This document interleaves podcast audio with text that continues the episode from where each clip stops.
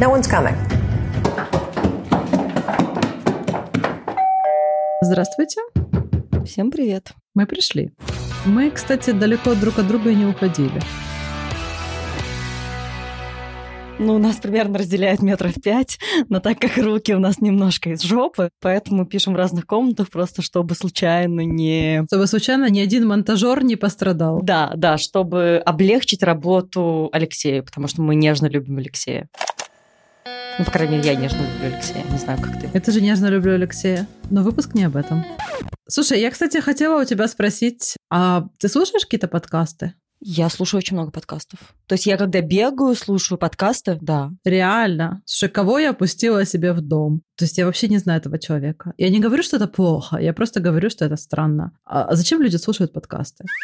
Окей, давай так, моя мотивация. Я пишу подкаст, потому что, ну, ты знаешь, как красивый мальчик пригласил тебя на свидание. И он тебя не просто пригласил на свидание, он тебя пригласил на ролидром, вот. Знаешь, такая тема была, там, где на роликах катаются. Куда, прости? Это звучит как течение, БДСМ, ролидром.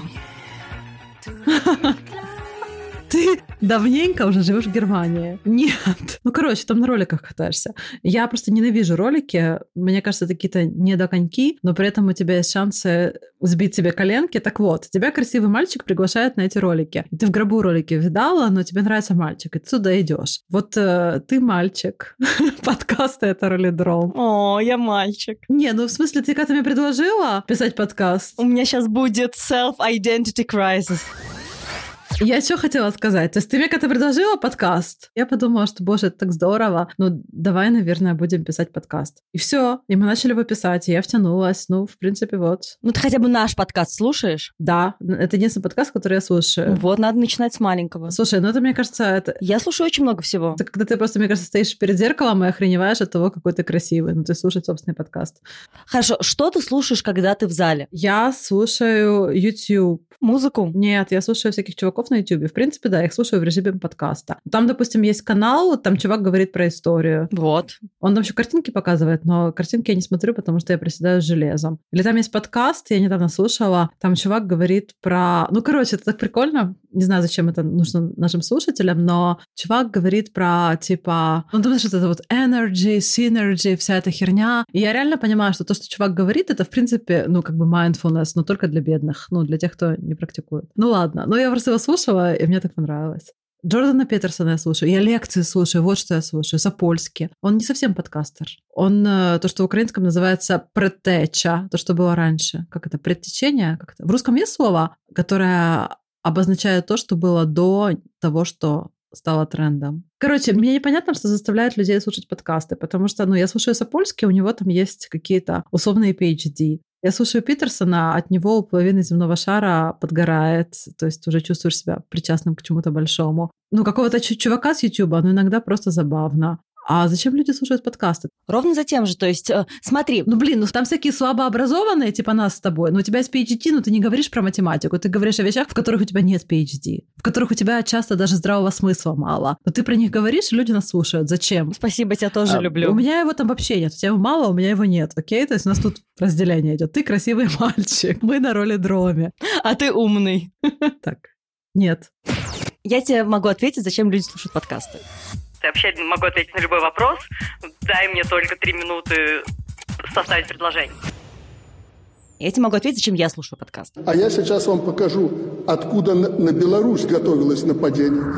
И в каких ситуациях я слушаю подкасты. Я слушаю подкасты в тех ситуациях, когда я могу позволить себе пропустить треть контента, не потеряв ничего. Ну, то есть, не знаю, я бегаю, я там веду машину, я еду в общественном транспорте. Это американский нон-фикшн. Ну, вот ты можешь упустить треть контента, ничего не потеряв, это американский нон-фикшн, мне кажется. Да, это американский нон-фикшн. Но американский нон-фикшн я слушаю в приложении Blinkist. Там его сжимают, убирают э, вот тут треть контента, который можно не потерять, и ты за 10 минут прослушиваешь всю книгу.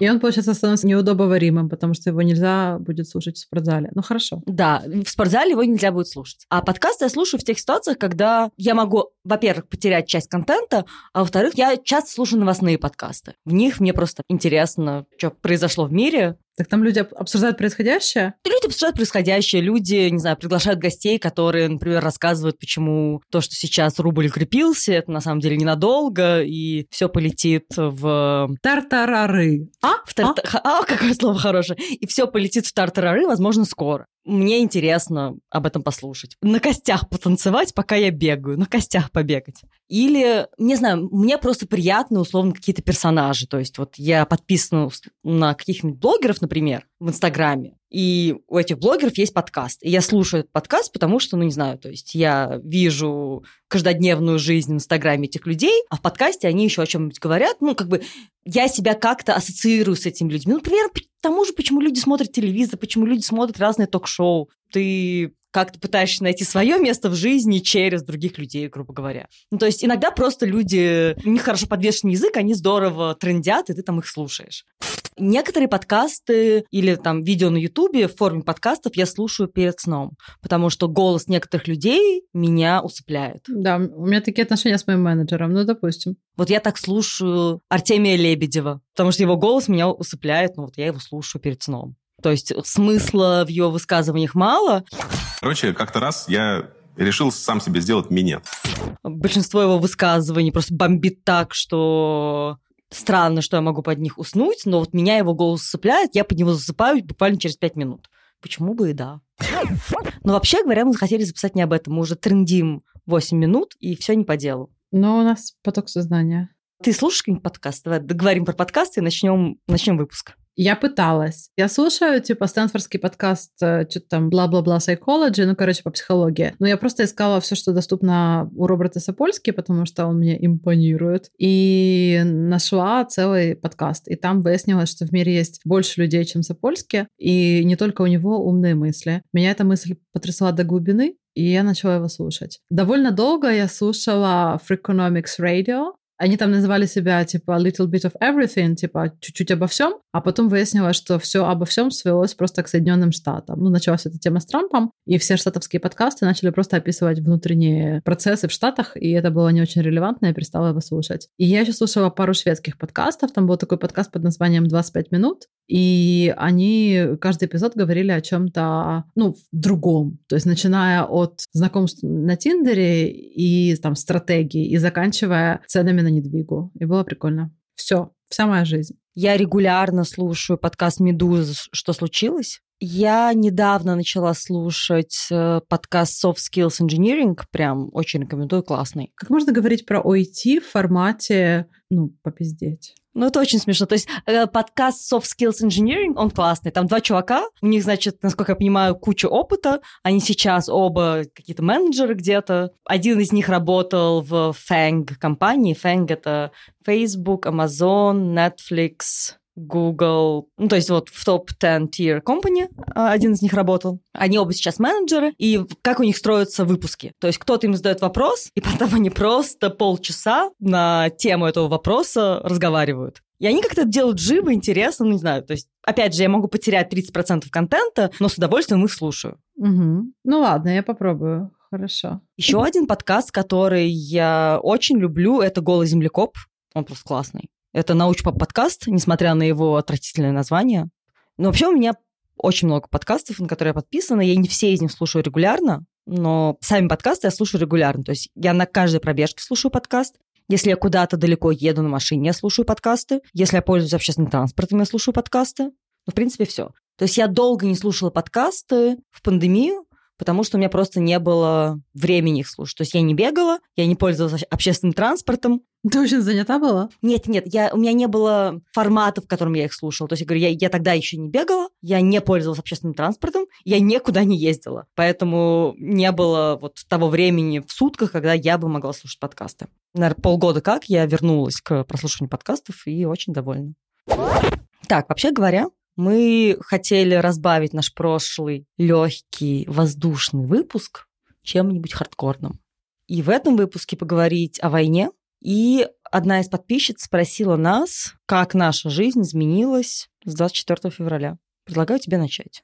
Ну, 24 февраля просто ну, в жизнь пришел шок. Я довольно долго не вывозила. Ну, знаешь, я, наверное, как и большинство людей, проходила вот эту стадию полного потеря смысла. Типа ты не понимаешь, зачем вообще вставать с утра, идти куда-то и что-то там делать, если в любой момент все, что ты делаешь, может превратиться в тлен и отойти в небытие. Ну, вот такой у меня был прям глобальный такой запрос к миру. Потом я его отнесла на терапию. Но до конца я так себе на него, наверное, не ответила. Ну, типа ты просто сталкиваешься плотно с чем-то, что больше тебя, что тебя ужасает, и ты не знаешь, а, как вообще с этим справляться. Мне, кстати, интересно, мне удалось этот шаг перепрыгнуть? Причем не, не так, что я, значит, такая вся осознанная, взяла, перепрыгнула этот шаг, сразу оказалась где-то в другом месте. Я перепрыгнула неосознанно, я его перепрыгнула сразу в то, что я начала в разы больше ценить то, что у меня есть, и меня очень сильно бомбило и бомбит от людей, которые так же, как я, автоматически не просветлились и которые не начали ценить то, что у них есть сейчас, потому что они стали свидетелями того, как у миллионов людей отобрали в момент то, что у них было вот сейчас, и дали им какую-то фигульку вместо этого. У тебя не возникло просто плотного ощущения, что все, что у тебя сейчас, жутко зыбко. И какой смысл в него вкладываться и как-то его взращивать, если в любой момент оно может закончиться? Вот нет. Я наоборот как-то... Ну, зашибись тебе, Татьяна, от всех нас. Не зашибись мне, Татьяна. То есть я осознала зыбкость бытия, но меня это осознание мгновенно вкатило в состояние, где я поняла, что нужно ценить индивидуальный момент, маленькие радости. Какое-то то, что пока оно сейчас есть. И какое-то, знаешь, смирение с тем, что типа, завтра его может не быть. То есть меня бомбит, меня расстраивает много других вещей. Мне кажется, может быть, меня пандемия как бы подготовила к этому, и у меня вот с войной случилось принятие. То есть я прям просто приняла, что бытие, оно зыбко, и завтра может быть э, в миллион раз хуже, чем было вчера. И поэтому сейчас, в данный момент, я хочу и я постараюсь ценить то, что вот есть прямо сейчас. И меня бомбит от тех людей, которые так не делают. Не, ну это круто. Ты как бы мягко намекаешь, да, что от меня тебя бомбит. А, нет, нет, нет, от тебя меня не бомбит, нет. Ну, я подхожу под это определение. Ну, значит, бомбит. А видишь, какая я ветреная. То бомбит, то не бомбит. Я вся такая внезапная, такая противоречивая вся. Вот, видишь, вот мы и выяснили, да. Ну да, ну короче, ну в общем да, для меня это все так поменялось. Потом я в какой-то момент э, поняла, что для того, чтобы... Ну, это случайно вообще случилось. Тут меня сподвигли подкинуться на тему отогнать э, тачку в Украину для усыновления семьей военных, скажем так. И мы перегоняли эту тачку, и когда это приключение завершилось, когда она уже была на польско-украинской границе, я впервые за, наверное, к тому моменту два месяца просто, ну, как бы выдохнула, и было ощущение спокойствия вместо уже привычной тревожности. Ну, вот типа ты сделал, что смог и вот так выдохнул, и тебе хорошо внутри. Ну и как-то да, то есть, наверное, тогда пришло какое-то осознание, что можно делать э, простые вещи, которые кому-то помогут, и этот кто-то для разрешения ситуации с войной делает гораздо больше, чем ты. Но ты, типа, подаешь ему патроны, ну, условно говоря. Мне кажется, это очень опасная дорожка, где люди, которые хоть как-то занимаются благотворительностью или хотят заниматься благотворительностью, могут не начать и заниматься, потому что они будут, ну, типа, это недостаточно. То, что я делаю, недостаточно. То есть, мне кажется, нужно как-то, не знаю, взращивать mindset, взращивать осознание того, что любой вклад, он достаточен. Ну, можно разрешить себе делать э, мало, просто. Да, вот именно, что можно разрешить себе делать мало. То есть хорошо бы, чтобы каждый делал посильно, и тогда мир будет лучше, мир будет веселее, насколько это возможно.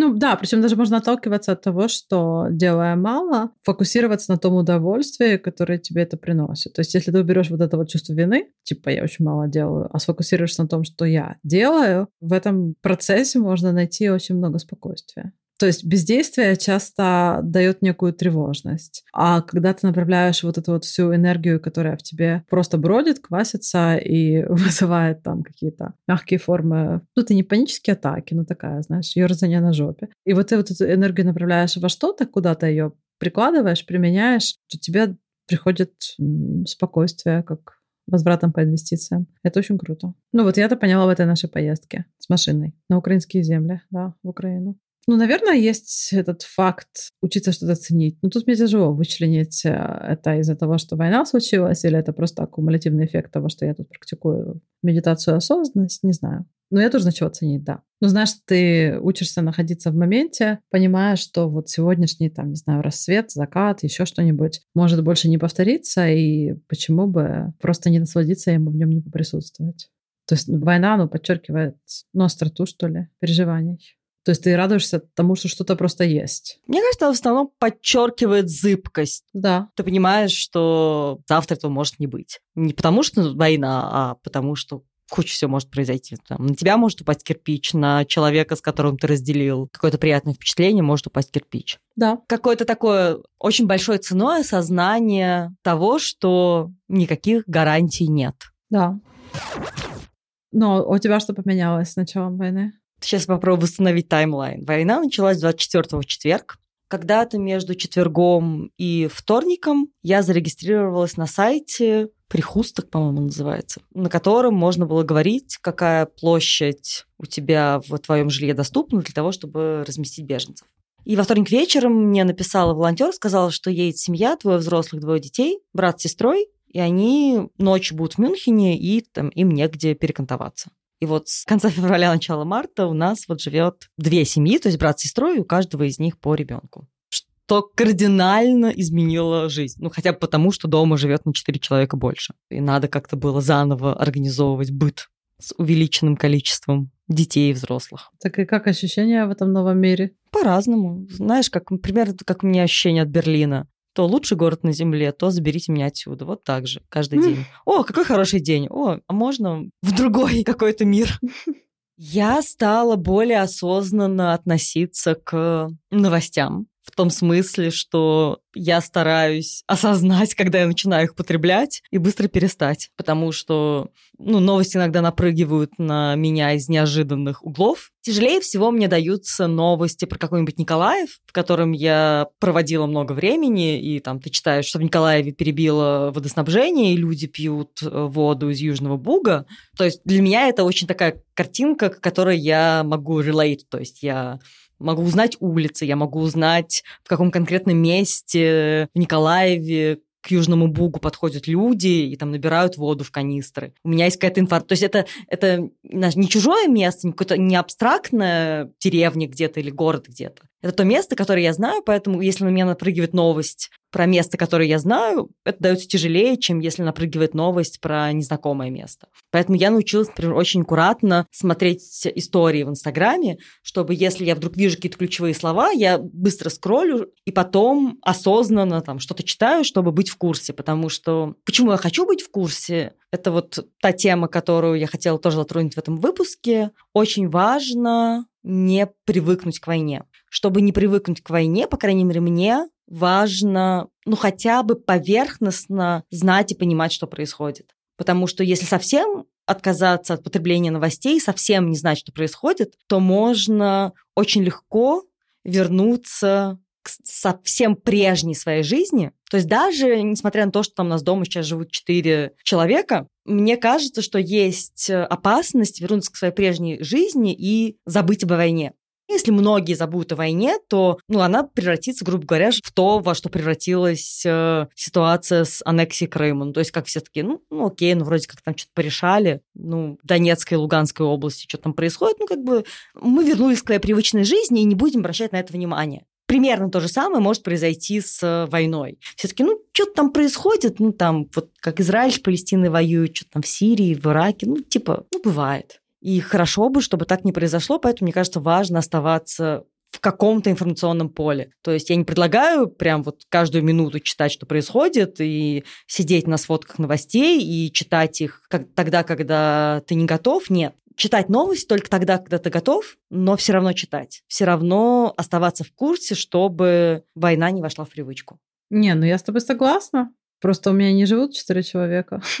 То есть, мне кажется, это баланс между тем, чтобы все-таки не запрещать себе жить какую-то свою привычную жизнь. Я это наблюдала довольно ярко среди всех моих знакомых украинцев, кто живет э, в Стокгольме в основном. То есть люди вообще выпали из всей социальной повестки, ну, разумеется. То есть ни у кого не было ресурса там что-то постить, вообще обсуждать. То есть все просто сидели и сходили с ума, скроллили Facebook и донейтили по возможности какие-то деньги. А потом э, люди потихоньку вернулись к тому, что там есть какие-то повседневные радости жизни, ну, типа от того, что ты там, не знаю, помоешь голову каким-то клубничным шампунем, э, не станет э, лучше или хуже защитником Мариуполя. И от того, что ты ее не будешь мыть принципиально неделями, тоже ты никому лучше не сделаешь. И люди потихоньку начали возвращать какие-то свои повседневные рутины, которые там приносят им удовольствие, потом начали говорить о чем-то кроме войны. И мне кажется, это именно про этот баланс. То есть ты делаешь то, что ты можешь, каждый сам для себя определяет планку возможного, и при этом ты не даешь э, войне стать чем-то привычным. Ну вот о чем ты говоришь. То есть поддерживаешь какое-то комфортное для себя существование, помогаешь по мере сил и как бы остаешься ну, в этой информационной повестке, то есть не отрицаешь ее. Как-то так. Феминь. Феминь.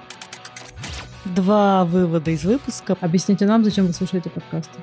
Это три вывода. Помогайте по мере сил, объясните нам, зачем вы слушаете подкаст. Можно путем оставления отзывов во всяких Apple подкастах, либо можно написать нам в Инстаграме. Мы радостно прочитаем, пошарим с друг другом и общественностью, и осудим осудим и обсудим. И третий вывод.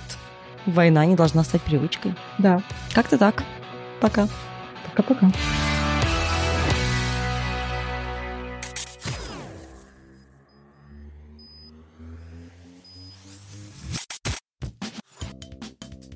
Хотя, в принципе, можем записать целый выпуск о любви к Алексею. Почему бы и да? Почему мы себя ограничиваем?